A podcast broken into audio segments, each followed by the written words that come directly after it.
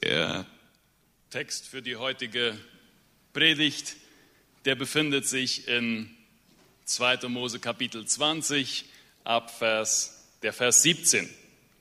Du sollst nicht das Haus deines Nächsten begehren, du sollst nicht begehren die Frau deines Nächsten, noch seinen Knecht, noch seine Magd, weder sein Kind, noch seinen Esel, noch irgendwas, was deinem Nächsten gehört. Das ist das zehnte Gebot und ich muss ganz ehrlich sagen, gerade eben habe ich nicht begehrt, in dem Wasser zu stehen, als ich eure Gesichter gesehen habe. Ähm, es freut mich, dass ihr das trotzdem gemacht habt. Herzliche Gratulation zu eurer Taufe. So, und dann haben wir Tauffest, ein schönes Fest und wir haben dieses zehnte Gebot. Und ich habe das Thema gesetzt, immer mehr ist nie genug. Und ich denke, wenn ihr lange genug mit mir aushaltet, werdet ihr schon merken, dass es sehr viel auch mit der Taufe zu tun hat, die wir heute hier gefeiert haben und noch feiern. Du sollst nicht begehren, das zehnte Gebot. Ein Mann hat einen schönen Rosengarten und bemerkt, dass da Blattschneiderameisen sind. Und wer Rosen kennt und Blattschneiderameisen kennt, der weiß, dass die sehr, sehr gerne diese Rosen bearbeiten. Und er findet dann den Bau, das Loch, wo die Ameisen wohnen und nimmt Gift und streut einen Kreis Gift um dieses Ameisenloch, damit die das dann mit reinnehmen in ihren, ihren Bau und ja, äh, dann die, diesem Übel ein Ende gesetzt wird. Nach einigen Stunden kommt er und schaut und er sieht fleißig, wie die Blattschneiderameisen dieses Gift in den Bau tragen, weil sie glauben, das ist was sehr Schönes zum, äh, zum Essen, gratis gibt's da zu holen. Und da merkt er aber in diesem Kreis, da ist eine Unterbrechung und da gehen diese Giftkörner in eine andere Richtung.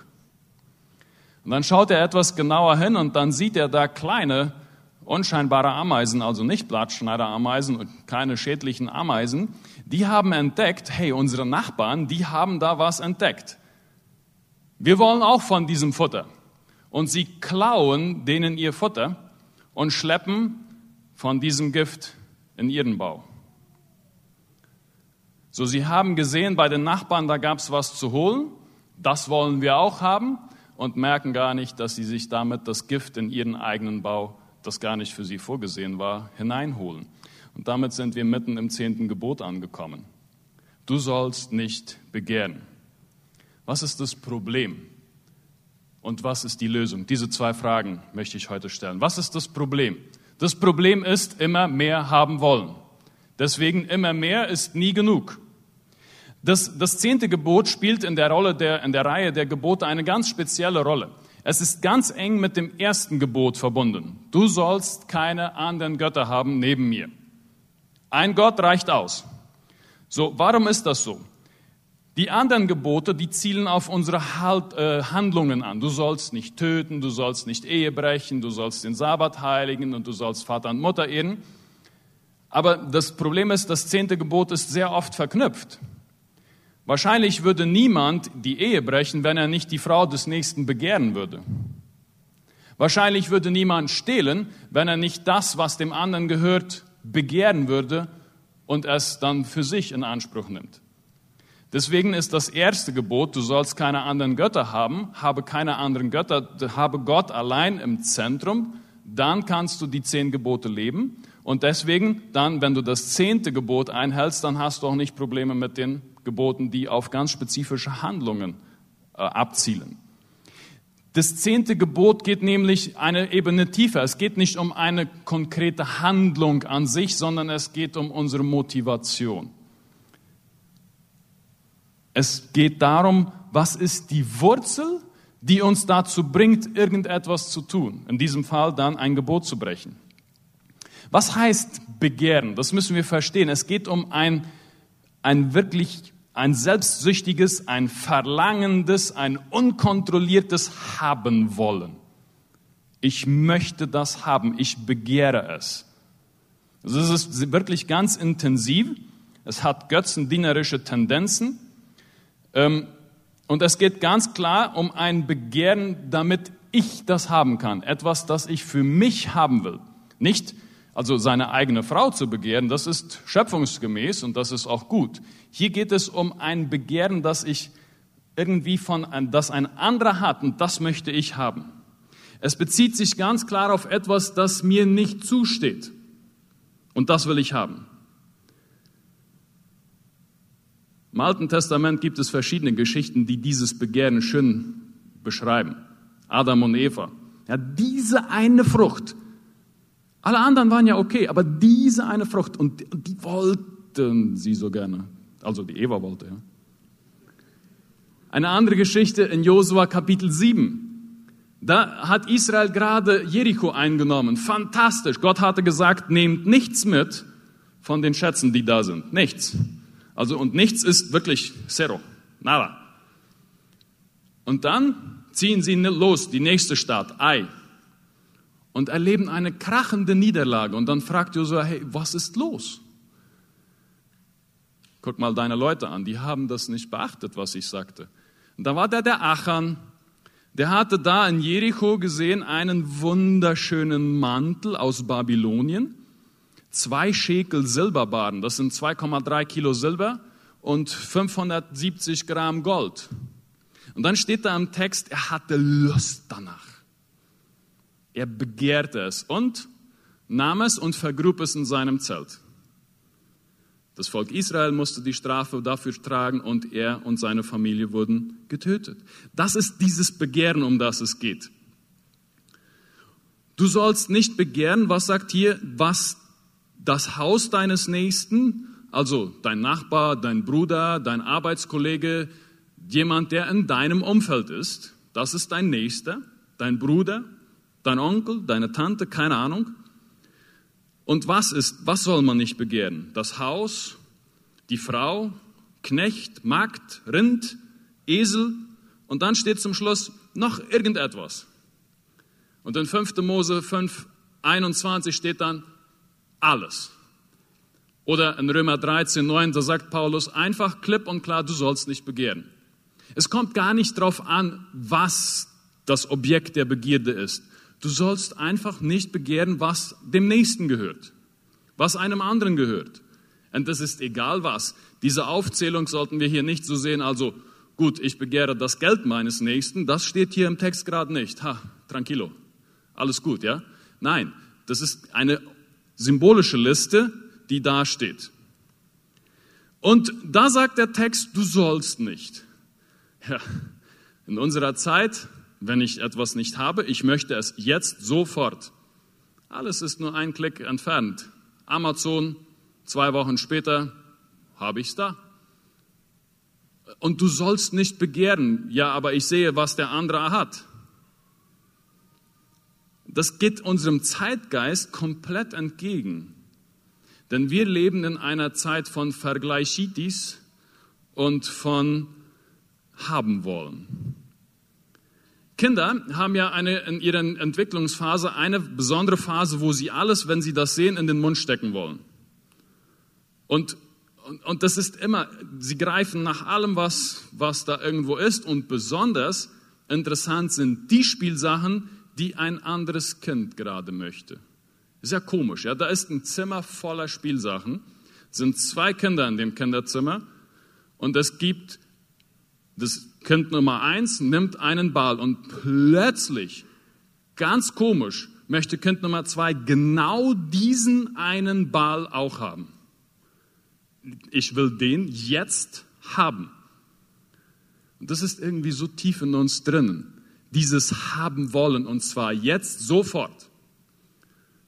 Und äh, es fällt uns ganz schön schwer, das loszulassen, diese Besitzwut. Und wir schätzen ja gar nicht mehr so sehr das, um was es geht, sondern ich will einfach noch mehr haben.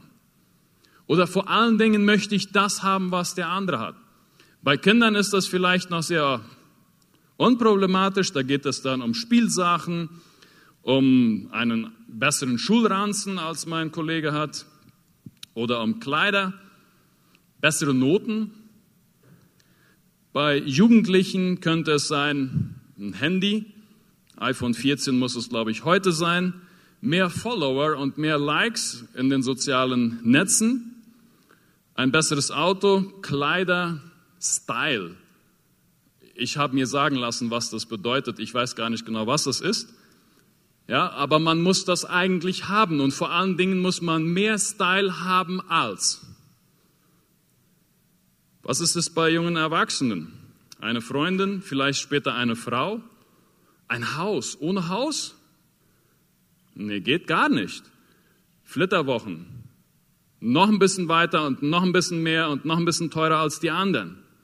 Das Einkommen, ja, Salario Minimo, das ist ja schon lange keine Sache mehr. Also Mindestlohn, nein, also CEO und höher, das, das wäre was für mich, so mit 18 und 20 ungefähr. Ferien, wo machst du Ferien? Und ständig geht es darum, vergleichen und schauen und mehr haben wollen und vor allen Dingen das, was andere auch haben. Das möchte ich dann auch. Was ist es bei Elternleuten? Vielleicht das Guthaben auf dem Konto oder die Familie oder vielleicht manchmal auch recht traurig, ich wünsche mir mindestens auch die Beziehung, die, in der, die ich in der anderen Familie sehe. Dass wir doch auch so gute Beziehungen untereinander hätten. Und diese Liste können wir fortsetzen, so lang wie wir wollen. Habt ihr mal Rinder beobachtet? Ich glaube, viele von euch kennen Rinder. Und das ist ja auch wieder so komisch. Die sind in so hohem Gras, stehen die und da ist ein Zaun. Was macht ein Rind? Sie strecken ihren Kopf durch diesen Zaun, weil an der anderen Seite das Gras, das muss besser sein. Die, die würgen sich ja manchmal fast ab, nur um die paar Grashalme dort zu erreichen und sie stehen inmitten von Gras. Wir Menschen sind den Rindern manchmal ziemlich ähnlich. Also ich, ihr vielleicht nicht. Was machen wir? Wir recken uns durch den Zaun zum Nachbarn hin, zu unserem Nächsten und wollen auch das haben, was er. Und man sieht ja immer nur das Positive und man findet ja immer jemanden, der besser ist, der mehr hat und der es besser kann als ich. Es kommt ja keiner auf die Idee, sich mit jemandem zu vergleichen, der weniger hat. Das zu begehren, das Leben eines Menschen zu begehren, dem es schlechter geht als mir. Auf die Idee kommen wir ja gar nicht. Und das Bekloppte ist noch, wir machen dann noch den Fehler im Kopf und glauben, wenn wir nur hätten, was jener hat, dann, dann, ja dann, dann würde ich glücklich und zufrieden sein und so weiter. Das ist eine fantastische Lüge. Du sollst nicht begehren. Weil das Thema, das Problem ist, dieses Gebot geht, zeigt, geht um unsere Gewohnheit, um unser Inneres. Wir versuchen, unsere Identität mit Besitz zu füllen. Ich habe, deshalb bin ich. Ich habe, also bin ich. Und wenn ich halt nicht habe oder wenn ich weniger habe als, dann bin ich nicht. Oder dann bin ich vielleicht sogar nichts. Und damit sind wir bei der Ursache des Begehrens angekommen und das ist dieser tiefe, tiefe Neid. Der, da ist ein Loch da in, unserer, in unserem Inneren und das muss irgendwie gefüllt werden. Neid ist ein Grundübel, welches Familien, Gemeinden und Gesellschaft zerstört. Jakobus 3, Vers 16 sagt, denn wo Neid und Eigennutz ist, da ist Zerrüttung und jede schlechte Tat. Marcos Vidal singt in einem Lied von einem Clown, der in einem Zirkus tätig war. Dieser Clown, der war totunglücklich, weil Immer lachten alle, wenn er da war. Und dem Seiltänzer, dem klatschten alle zu. Über ihn machte man sich halt lustig. Und immer musste er sich dieses bekloppte Gesicht anfärben, sich verkleiden und dann sich zum Affen machen und alle fanden das lustig. Er wollte auch mal Saltos machen und Sprünge machen, so wie die Seiltänzer das machen und diesen Applaus bekommen. Und eines Tages, er hält es nicht mehr aus, dann steigt er hoch oben auf das Trapez und wird jetzt auch mal Seiltänzer sein. Er hat aber vergessen, unten ein Sicherheitsnetz zu spannen. Und weil er Probleme mit der Höhe hat, wird ihm schwindlig und er fällt runter. Und er hat ab dann kein Gefühl mehr in den Beinen. Als er wieder zu sich kommt, muss man ihm mitteilen, dass mittlerweile der Zirkus seine Türen geschlossen hat. weil keiner mehr kam. Die Kinder kamen nicht mehr, denn der Clown war nicht mehr da. Und das war die Attraktion. Heute lebt er allein außerhalb der Stadt in seinem Rollstuhl. Und es scheint, dass er sich mit seiner Rolle angefreundet hat.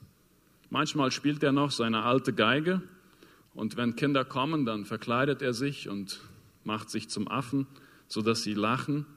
Und wenn sie sich über ihn lustig machen, dann sagt er, ich wäre ein Elender, wenn ich nicht die Mission ausführen würde, die ich bekam. Ich bin ein Clown. Richte mich nicht, Gott hat mich so gemacht. Soweit das Lied von Marcos Vidal. Neid ist das Leben eines anderen leben wollen. Oder zumindest gewisse Aspekte des Lebens vom anderen. Das würde ich gerne leben wollen. Du siehst, dass sie etwas Besseres haben, du siehst, dass sie etwas vielleicht Schöneres haben und dann willst du das auch. Du würdest tauschen wollen mit ihnen. Und du nimmst es ihnen übel, dass sie mehr haben und besser sind. Andersherum, wenn wir Leute loben, dann freuen wir uns mit ihnen. Neid sieht Menschen, die es besser haben und besser sind und du verabscheust es und bist böse darüber, dass es denen gut geht. Ja, jetzt sagst du vielleicht zu mir, okay, ich habe damit kein Problem, ich bin nicht neidisch. Achtung, Neid funktioniert auch rückwärts. Freust du dich, wann hast du, wenn du jetzt zum Beispiel dich über jemanden freust, der zu Fall kommt, dann bist du neidisch. Ja, das ist gut, dass es bei dem auch mal nicht regnet, dass der auch mal Wasser fahren muss, dass der auch mal sein Vieh füttern muss. Gut, dass dem seine Firma jetzt auch mal negative Zahlen schreibt. Ja, wir freuen uns darüber, wenn es den anderen schlecht geht, weil wir ein Problem mit Neid haben, weil wir begehren, weil wir vergleichen. Warum ist das so wichtig, dass wir den Neid bekämpfen? Neid versteckt sich. Er ist nicht an der Oberfläche und es fällt uns auch schwer, das zuzugeben. Neid raubt dir komplett alle Freude. Neid vergiftet dein Vermögen, das Leben, das du hast, zu genießen. Und jetzt bin ich wieder bei dieser Vergleichitis. Ich weiß nicht, ob es die Krankheit gibt. Ihr könnt ja vielleicht nachher einen der Ärzte fragen. Ähm, Raphael hat das in einer Predigt auch schon erwähnt. FOMO, Fear of Missing Out. Ich werde auf einmal irgendetwas verpassen und wir schleppen unser ganzes Leben in die sozialen Netzwerke hinein und wollen mehr Likes und mehr Retweets und im Snapchat mehr Follower und, und, und, und mehr haben als. Und ständig vergleichen wir. Und das ist Neid. Auch im Arbeitsbereich. Ja, glaubt ihr, wir Prediger sind so anders? Ich schaue mir auch an, wie viele Menschen sich die Predigten von Raphael angeschaut haben und wie viele sich meine angeschaut haben. Und ich ertappe mich dabei und denke, hier redest du groß darüber und was machst du nachher wieder? Das ist so in uns drinnen. Ständig vergleichen wir überall.